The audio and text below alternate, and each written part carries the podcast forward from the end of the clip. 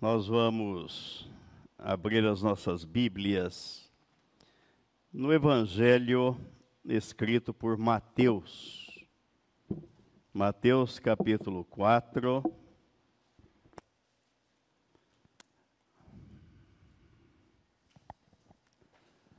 A palavra não é minha, a palavra é do Senhor. Ele só vai usar a minha boca. Então, reverentemente, nos coloquemos em pé para ouvir o que ele tem a nos dizer. Mateus capítulo 4, a partir do versículo 1. A seguir foi Jesus levado pelo Espírito ao deserto para ser tentado pelo diabo. E depois de jejuar quarenta dias e quarenta noites, teve fome. Então o tentador, aproximando-se, lhe disse: Se és filho de Deus, manda que estas pedras se transformem em pães. Jesus, porém, respondeu: Está escrito: Não só de pão viverá o homem, mas de toda a palavra que procede da boca de Deus. Então o diabo o levou à cidade santa, colocou-o sobre o pináculo do templo e lhe disse: Se és filho de Deus, atira-te abaixo, porque está escrito: Aos seus anjos ordenará a teu respeito que te guardem e eles te susterão nas suas mãos para não tropeçares na alguma pedra. Respondeu-lhe Jesus: Também está escrito: Não tentarás o Senhor teu Deus. Levou-o ainda o diabo a um monte muito alto, mostrou-lhe todos os reinos do mundo e a glória deles e lhe disse: Tudo isto te darei, se prostrado me adorares. Então Jesus lhe ordenou: Retira-te, Satanás, porque está escrito: Ao Senhor teu Deus adorarás, e só a Ele darás culto. Com isto, o deixou o diabo e eis que vieram anjos e o serviram.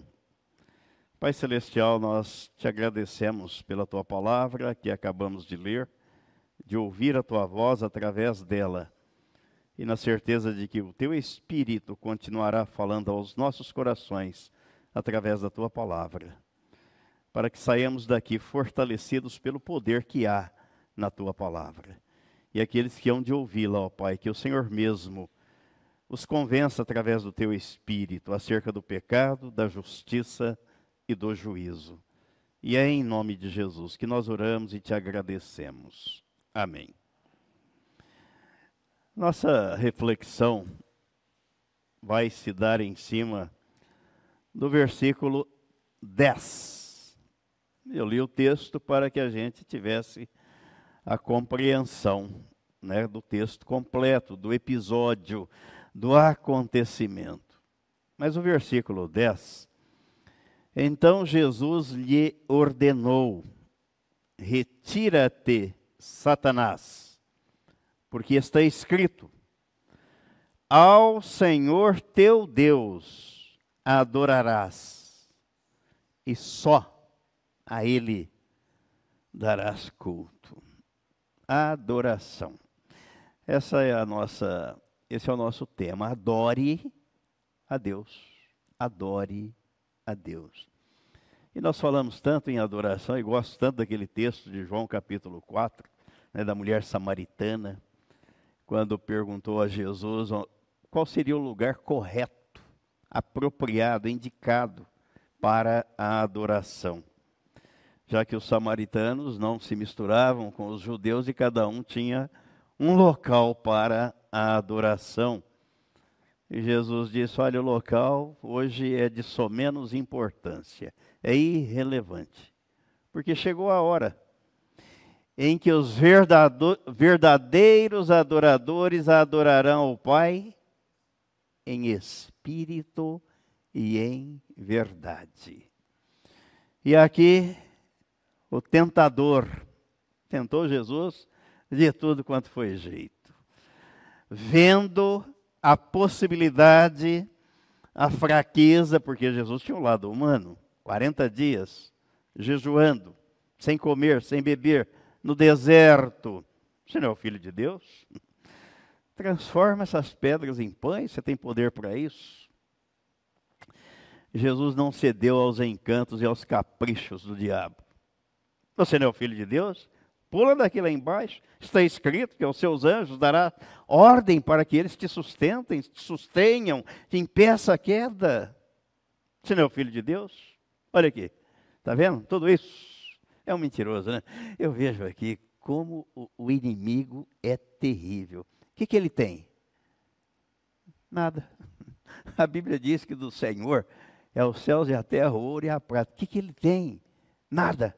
Mas prometeu para Jesus: ó, tudo isso aqui eu te darei. Quero uma coisa só: que você prostrado me adore. E há muita gente que adora o diabo, sem perceber sem se dar conta. Consci alguns conscientemente e outros inconscientemente adoram o diabo. Mas vejam, quem sabe a partir de hoje você vai deixar um costume que você tem. E eu sei que muitos têm. Eu adoro isso. Eu adoro aquilo. O que, que Jesus está dizendo aqui? Ao Senhor teu Deus adorarás. Você pode dizer assim: Eu gosto muito disso. Eu gosto muito daquilo. Mas adorar, adoração é a Deus. Sabe por quê? O significado da palavra ou do verbo, né? Eu adoro, tu adoras, ele adora. É prestar culto. Então, quando você diz eu adoro isso, eu presto um culto a isso. Eu venero, eu idolatro isso. É expressar honra Adorar significa expressar honra a Deus. Então você está dizendo, eu expresso honra a isso aqui, porque eu adoro isso aqui. Eu não adoro, eu gosto muito disso, mas eu não adoro. Adorar, eu adoro a Deus. O ser humano tem uma propensão natural para a adoração. É natural. Isso porque Deus colocou a eternidade no coração do homem. E quando a adoração não é destinada ao alvo correto, tudo o que é encontrado pela frente vai sendo colocado no coração para tentar preencher o espaço, o vazio da alma, o tamanho da eternidade. Qual é o tamanho da eternidade? Aí as pessoas vão procurando. Ah, isso aqui pode ser objeto de culto, objeto de adoração. Ai, fulano me falou. Vamos ver o que, é que está escrito aí na, no livro de Eclesiastes, no capítulo 3. Capítulo 3, no versículo 11.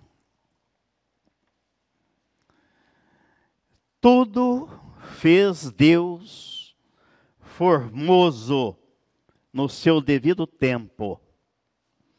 Também pôs a eternidade no coração do homem, sem que este possa descobrir as obras que Deus fez desde o princípio até o fim. Agora eu vou ler na versão King James, o mesmo texto. Ele fez tudo apropriado ao seu tempo. Também colocou no coração do homem o desejo profundo pela eternidade. Contudo, o ser humano não consegue perceber completamente o que Deus realizou. Ser humano, Deus criou, formou lá do barro, Adão pôs no coração dele a eternidade. dá para imaginar o tamanho da eternidade. E quem é que pode preencher esse espaço? Só Deus. Porque Deus é eterno. Então ele preenche o espaço da eternidade, porque ele é eterno. E quando Deus não preenche, não ocupa esse lugar no coração humano, há um rombo, um buraco, um vazio enorme. E as pessoas tentam preencher com todo aquilo que elas encontram pela frente. Exatamente por não perceber o que Deus criou e que a eternidade não pode ser preenchida com coisas tampouco com outros deuses. Estes não podem ocupar o espaço que é destinado ao Senhor. Não podem. Por isso que o vazio continua. Por conta disso, o ser humano perambula pelo mercado da fé e encontra os espertalhões que apresentam ofertas e propagandas enganosas e vendem produtos inadequados e inapropriados para os incautos, desavisados, descuidados e que são ilaqueados na sua ignorância espiritual. Compram. Olha, isso aqui é Deus. Olha, isso aqui vai satisfazer a sua necessidade espiritual. E as pessoas compram e aderem. É por esta senda, por este caminho, que alguns adoram. Agora vamos preparando para ouvir o tanto de deuses que as pessoas produzem e que elas adoram. O tanto de deuses que são produzidos pela imaginação, pelas mãos do homem e que são adorados Enquanto Jesus está dizendo aqui: Ao Senhor teu Deus adorarás e só a Ele darás culto. Alguns adoram o trovão, o relâmpago, o raio. Estas manifestações vindas da atmosfera são fantásticas, incríveis mas consistem numa descarga elétrica que infundem medo e pavor, mas não podem ser adoradas. Ao invés disso, adore a Deus. Seitas existem que adoram a árvore, adoram o bosque, adoram a floresta, adoram a natureza. As árvores são os seres vivos mais velhos que se conhecem e manifestam a riqueza das provisões de Deus. Deus criou o jardim do Éden, estava lá, florido, repleto de árvores e de animais, depois que Deus fez o homem manifestam a riqueza das provisões de Deus para o homem, mas não foram criados para serem adorados. Em vez de adorar a natureza, adore a Deus. Ele é o Criador. Ele criou a natureza, ele não foi criado por ela. Adore a Deus. A quem adore o céu, a quem adore o sol, a quem adore a luz, as estrelas, o espaço que está acima dos céus, o infinito. Todos eles manifestam a glória de Deus, mas não devem ser adorados. Adore a Deus. Muitos são os que adoram um pedaço de pau, de pedra, de ferro, de ouro, de barro, esculpido pelas mãos do homem, transformado numa escultura. Mas aquele pedaço de argila, aquele pedaço de pedra, aquele pedaço de madeira, ou aquele pedaço de ouro que o artesão transforma em ídolo, não merece receber a adoração. É criação das mãos do homem e vai contra a palavra de Deus. Por isso, adore a Deus. Vamos ver se é isso mesmo que está escrito na Bíblia. Salmo 115. Não a nós, Senhor, não a nós, mas ao teu nome dá glória, por amor da tua misericórdia e da tua fidelidade. Porque diriam as nações: Onde está o Deus deles? No céu está o nosso Deus, e tudo faz como lhe agrada prata e ouro. São os ídolos deles, obra das mãos de homens. Tem boca e não falam, tem olhos e não veem, tem ouvidos e não ouvem, tem nariz e não cheiram, suas mãos não apalpam seus pés não andam, som nenhum lhe sai da garganta. Tornem-se semelhantes a eles os que os fazem, e quantos neles confiam. Israel confia no Senhor. Ele é o seu amparo e o seu escudo. A casa de Arão confia no Senhor. Ele é o seu amparo e o seu escudo. Confiam no Senhor os que temem o Senhor.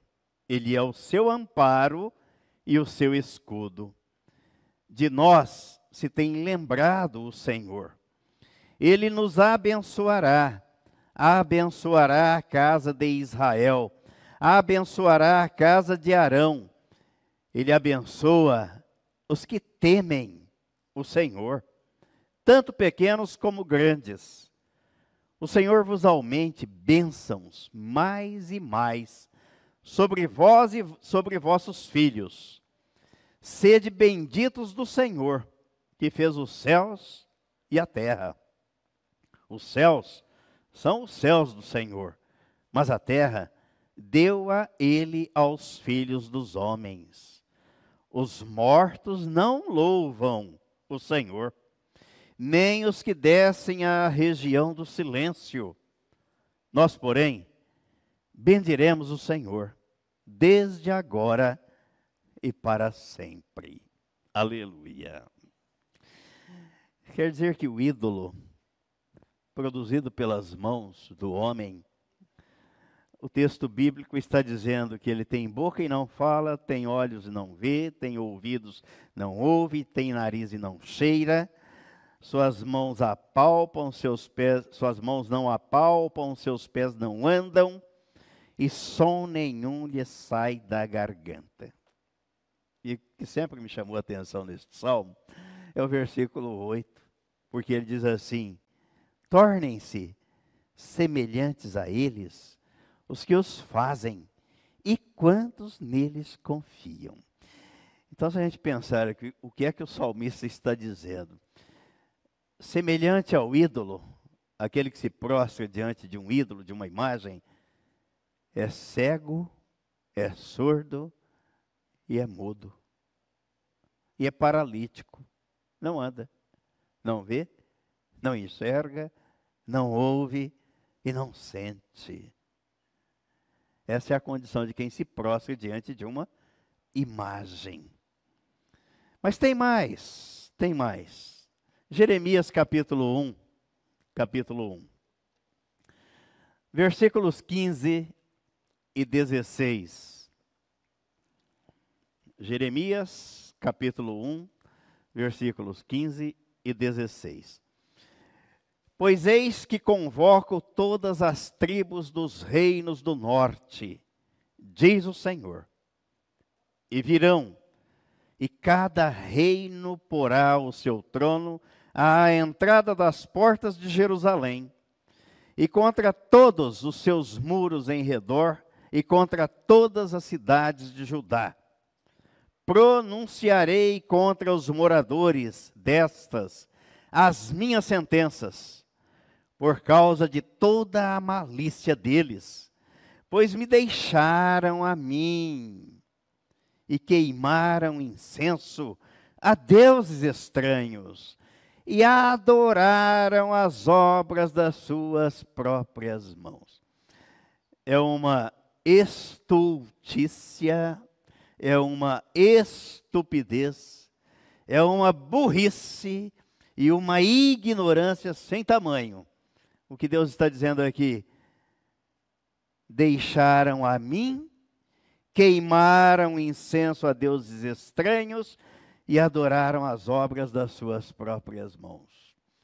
Então, quando eu digo aqui no início que o ser humano tem uma propensão natural para a adoração, basta vermos, reportarmos ao exemplo do povo quando foi tirado do cativeiro do Egito. O povo estava no deserto, Moisés subiu ao monte para receber a tábua dos dez mandamentos, ficou lá 40 dias e 40 noites.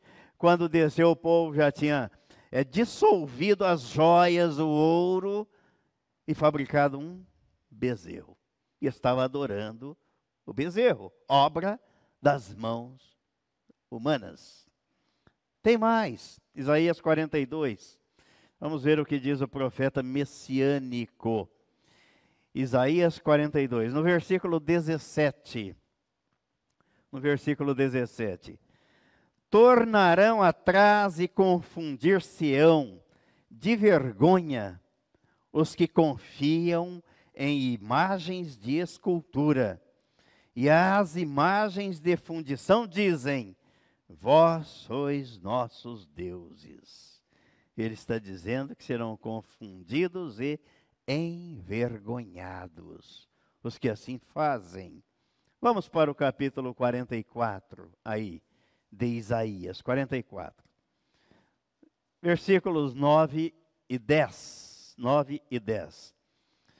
Todos os artífices de imagens de escultura são nada.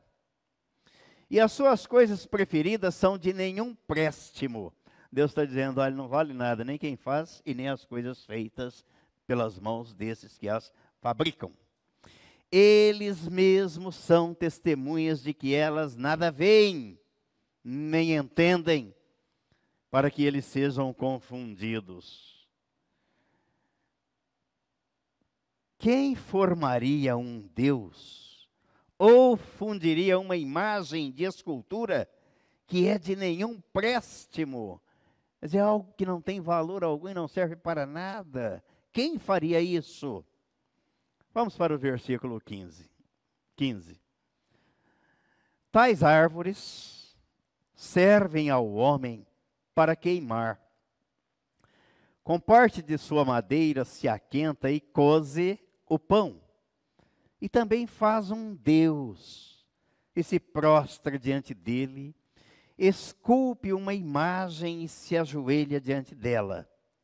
Metade queima no fogo e com ela coze a carne para comer, assa e farta-se. Também se aquenta e diz: Ah, já me aquento, contemplo a luz. Então, do resto, faz um Deus, uma imagem de escultura, ajoelha-se diante dela, prostra-se e lhe dirige a sua oração, dizendo: Livra-me porque tu és o meu Deus. Nada sabem, nem entendem, porque se lhes grudaram os olhos, para que não vejam, e o seu coração já não pode entender.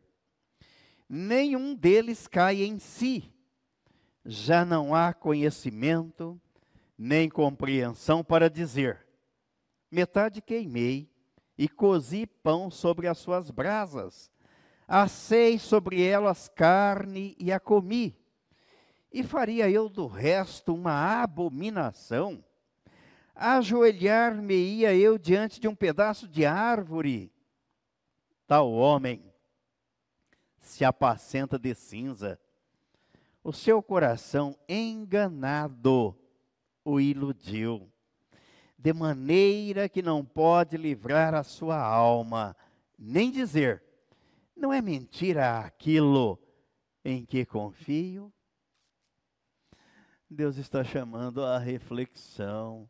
Pega um pedaço de madeira, ou de barro, ou de ferro, ou de gesso, ou de ouro, seja lá do que for, esculpe uma imagem, se prostra diante dela, dirige a sua oração, mas não é capaz de pensar assim: mas isso aqui não fala, não vê, não anda, não sente, não ouve, e eu estou conversando com alguma coisa aqui isso não vai ser capaz de resolver o meu problema, de preencher o vazio da minha alma. Vamos para o profeta Abacuque. Abacuque, capítulo 2, versículos 19 e 20. Ai daquele que diz à madeira: acorda, e a pedra muda, desperta. Pode o ídolo ensinar? Eis que está coberto de ouro e de prata, mas no seu interior não há fôlego nenhum. O Senhor, porém, está no seu santo templo. Cale-se diante dele toda a terra. Adore a Deus. Existem ainda os que adoram o dinheiro. É um outro Deus, o Deus Mamon. Adoram o dinheiro, adoram o cifrão, o ouro, a prata, adoram o consumo, adoram o prazer de gastar, adoram a volúpia do ter, de ostentar, de esnobar. Não faça isso. Adore a Deus. Sabe por quê? o apóstolo Paulo escrevendo a Timóteo, primeira carta, no capítulo 6. Capítulo 6. Versículo 7 ao 10, ele escreveu assim: Porque nada temos trazido para o mundo, e nem coisa alguma podemos levar dele. Tendo sustento e com que nos vestir, estejamos contentes, satisfeitos. Ora, os que querem ficar ricos caem em tentação e cilada, e em muitas concupiscências insensatas e perniciosas, as quais afogam os homens na ruína e perdição. Porque o amor do dinheiro é a raiz de todos os males. E alguns nessa cobiça se desviaram da fé e a si mesmos se atormentaram com muitas dores. Jesus diz que nós não podemos servir a dois senhores. Ou nós servimos ao Deus Criador, ao Deus Salvador, ou nós servimos ao Deus Mamon, que é o príncipe do mundo.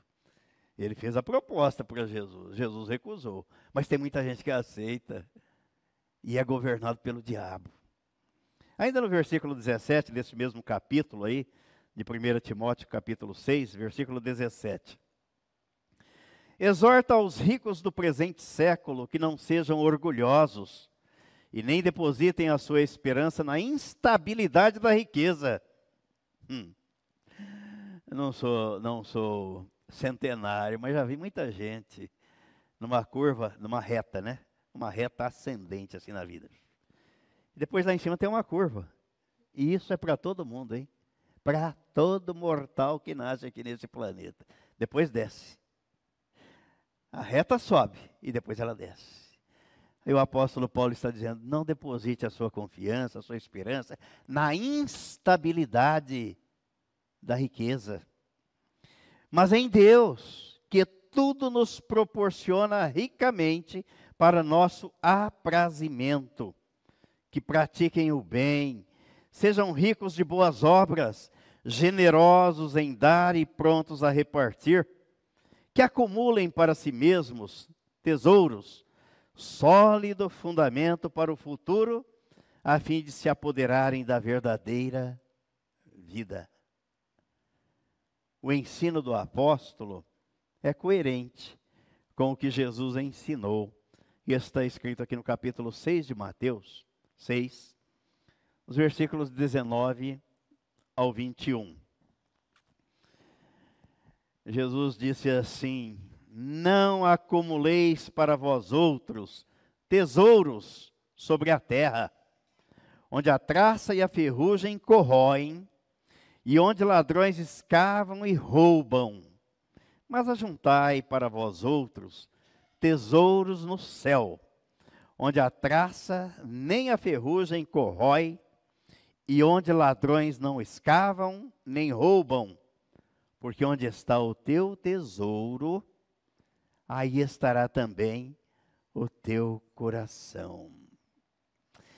E no evangelho escrito por Lucas, no capítulo 12, 12, versículo 13, a partir do versículo 13, esse é um episódio fascinante, porque alguém viu em Jesus uma oportunidade de resolver um problema dessa vida, desse mundo e vamos ver qual foi a lição que Jesus deu.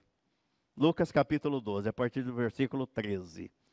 Nesse ponto, um homem que estava no meio da multidão lhe falou: Mestre, ordena meu irmão que reparta comigo a herança. Mas Jesus lhe respondeu: Homem, quem me constituiu juiz ou partidor entre vós?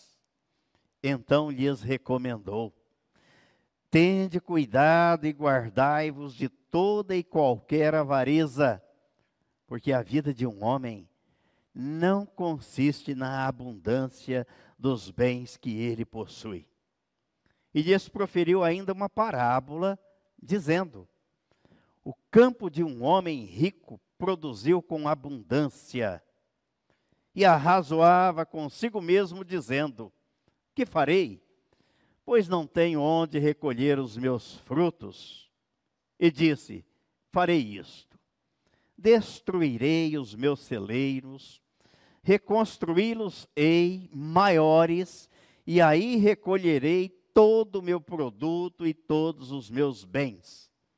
Então direi à minha alma: Tens em depósito muitos bens para muitos anos descansa, come, bebe e regala-te. Mas Deus lhe disse: Louco, esta noite te pedirão a tua alma. E o que tens preparado, para quem será?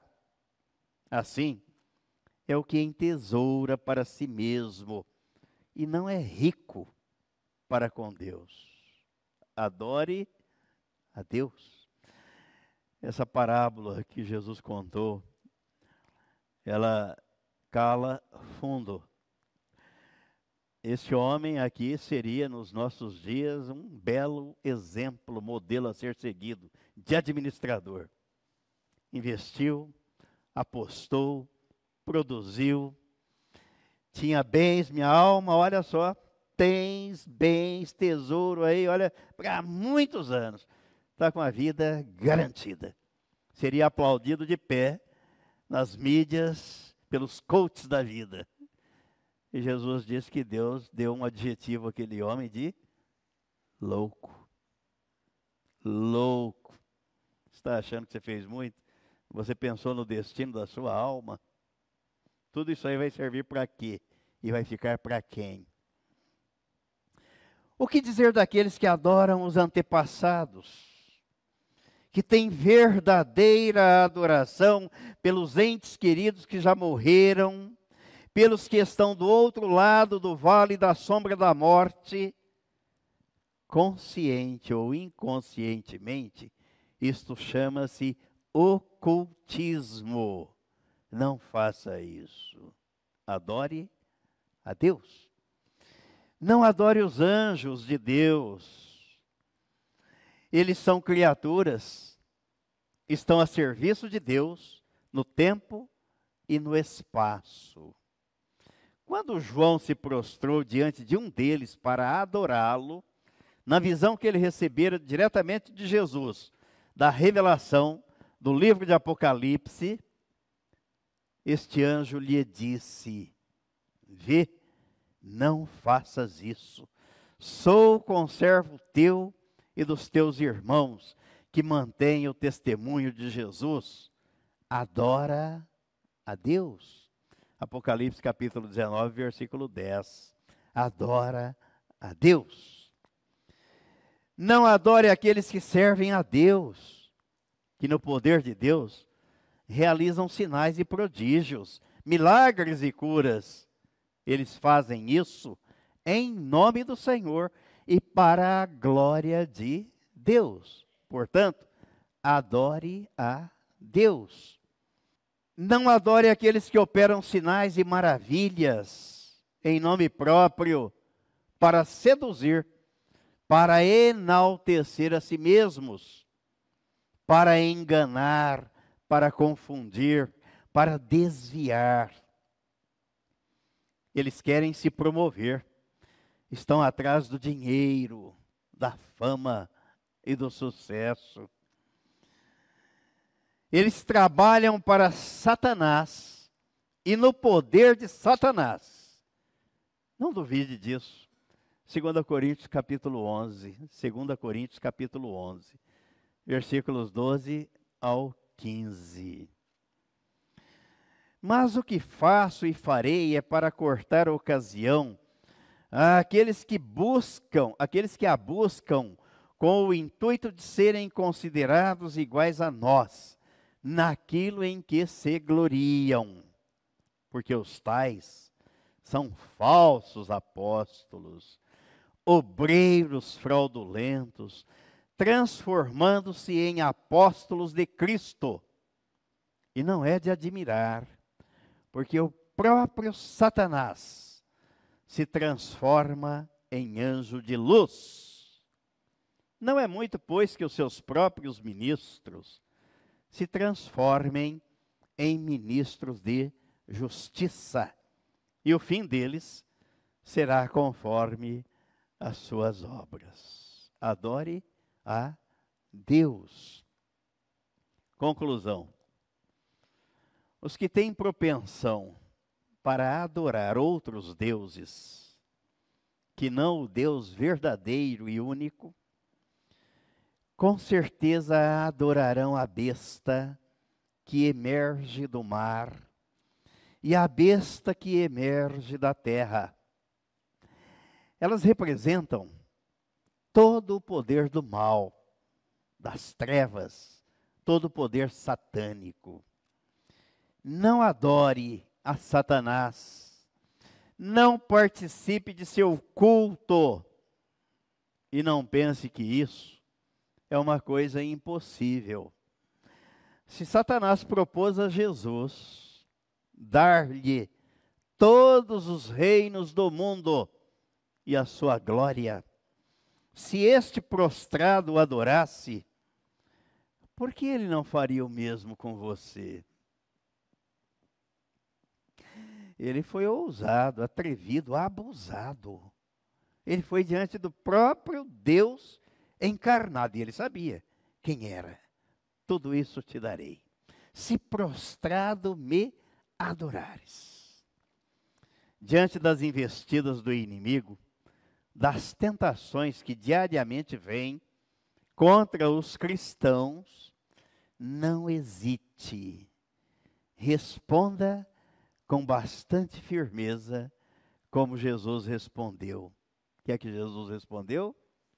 Retira-te, Satanás, porque está escrito: Ao Senhor teu Deus adorarás, e só a Ele darás culto. Amém? E amém.